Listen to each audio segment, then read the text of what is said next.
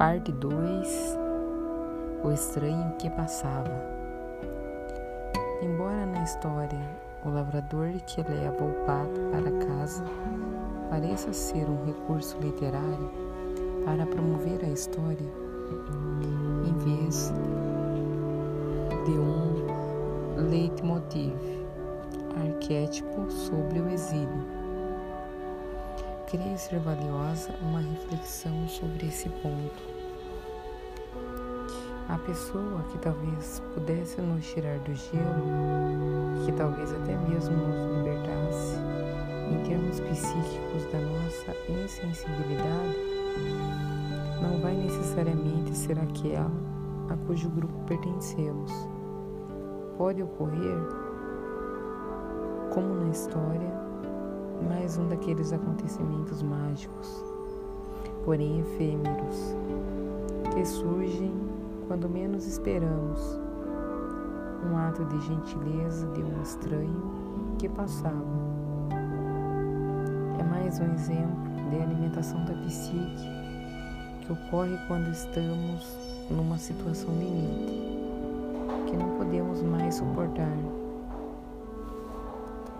É nessa hora que algum sustento aparece do nada para nos ajudar e depois desaparece noite adentro, deixando-nos perplexas. Teria sido uma pessoa ou um espírito.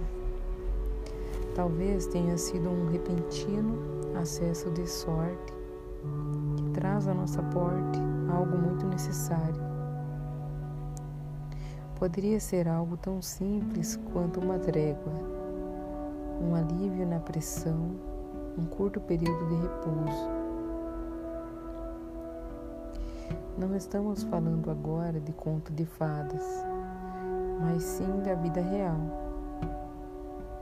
Qualquer que seja, é um tempo em que o Espírito, de um modo ou de outro, nos sustenta nos puxa do fundo, nos mostra a passagem secreta, o esconderijo, o meio de escapar.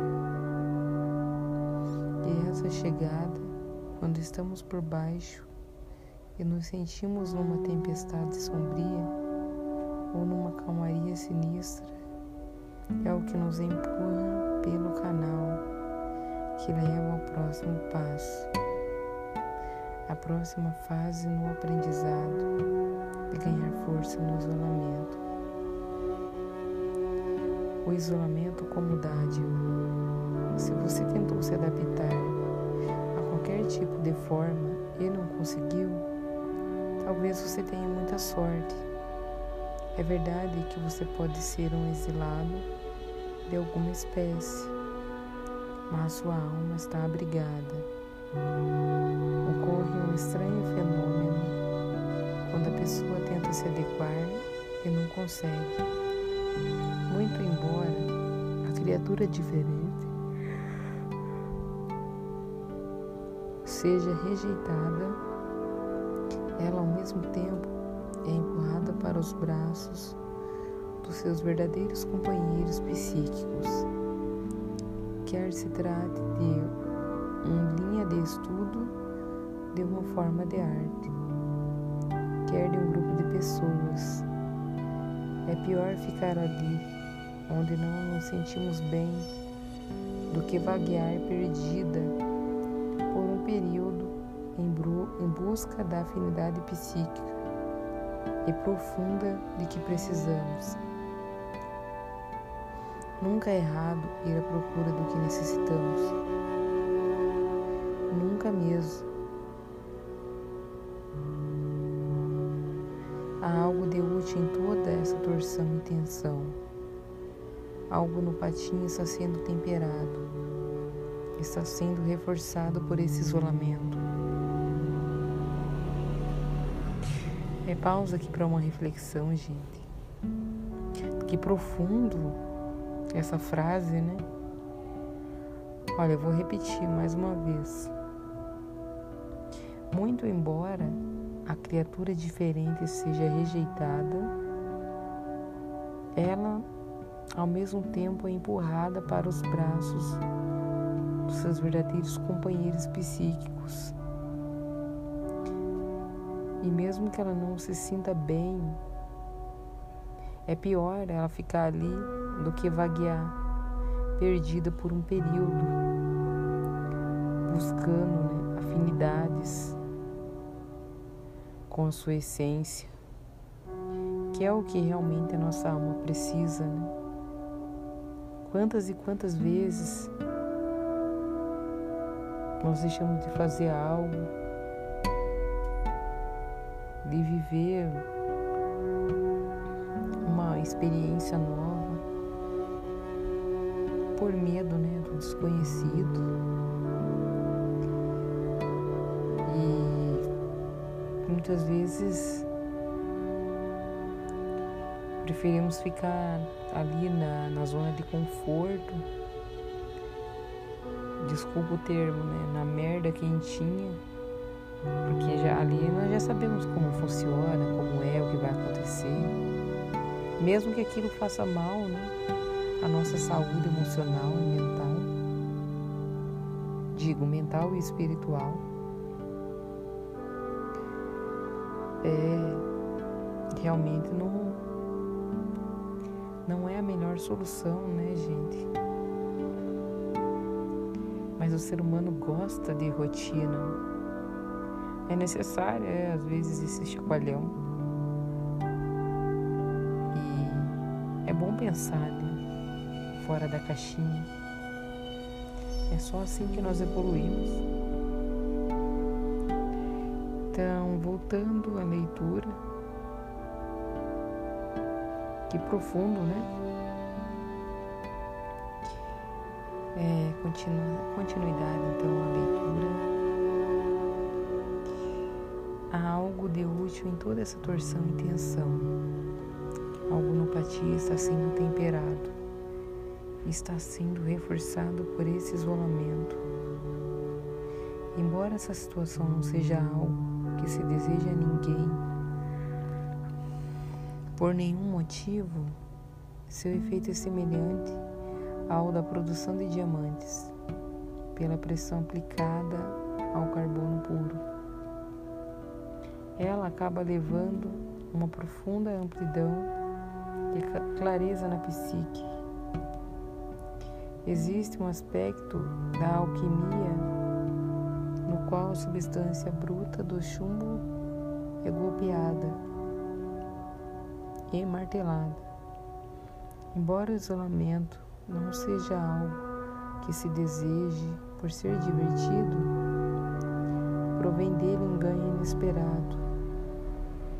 As dádivas do isolamento são inúmeras. Ele elimina a fraqueza com os golpes. Ele erradica as lamentações, proporciona um insight penetrante aguça a intuição, assegura o poder incisivo de observação e de visão de perspectiva, jamais alcançados pelas pessoas aceitas. Apesar de ter seus aspectos negativos, a psique selvagem consegue resistir ao isolamento. Ele faz com que tenhamos um anseio no sentido de libertar nossa própria natureza verdadeira e provoca em nós um desejo intenso por uma cultura que combine com essa natureza. Só esse anseio, esse desejo já faz a pessoa prosseguir. Ele faz com que a mulher continue a procurar. Esse não consegue encontrar a cultura que a estimule geralmente ela resolve criar ela mesma essa cultura. Isso é bom, pois se ela criar, outros que vinham procurando há muito tempo chegarão misteriosamente um dia, proclamando com entusiasmo o fato de estarem procurando por ela tempo todo gatos desgrenhados e as galinhas vesgas do mundo. O gato desgrenhado e a galinha vesga consideram as aspirações do patinho estúpidas e sem sentido. Isso dá exatamente a perspectiva correta quanto à suscetibilidade e aos valores daqueles que criticam quem não é igual a eles. Quem esperaria que um gato gostasse da água?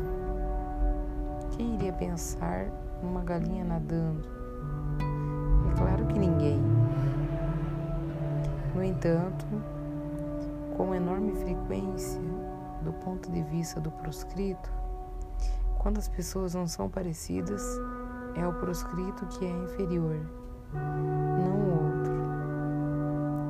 Bem, com a atitude de não querer tornar ninguém inferior a outra pessoa, ou não mais do que for preciso, digamos que nesse ponto o patinho passa pela mesma experiência pela qual passaram milhares de mulheres exiladas, aquela de uma incompatibilidade básica com pessoas diferentes, que não é culpa de ninguém, apesar de que a maioria das mulheres, no excesso de amabilidade, assumem o fato como se fosse sua culpa exclusiva. Quando isso acontece, vemos mulheres que são sempre dispostas a pedir desculpas pelo espaço que ocupam. Vemos mulheres com medo de dizer simplesmente não obrigada e ir embora. Vemos mulheres dando ouvidos a alguém que lhes repete insistentemente que elas são teimosas, sem compreender que os gatos não nadam e que as galinhas não mergulham.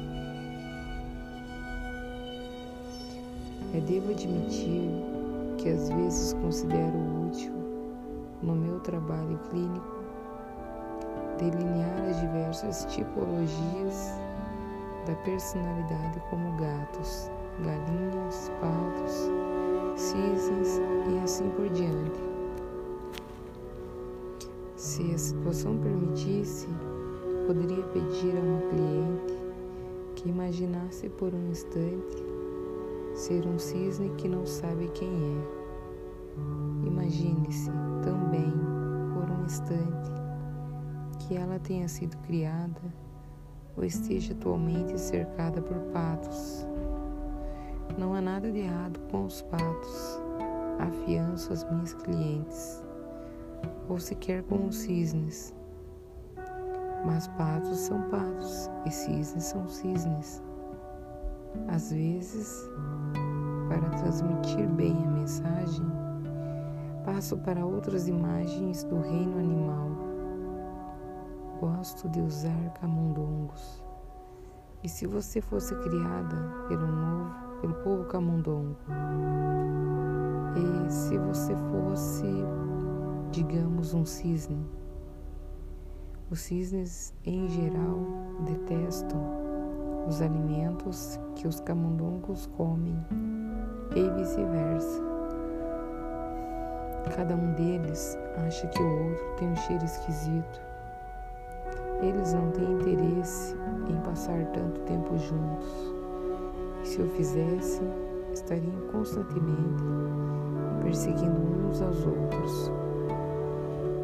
E o que dizer se você, sendo um cisne, teve de fingir ser um camundongo?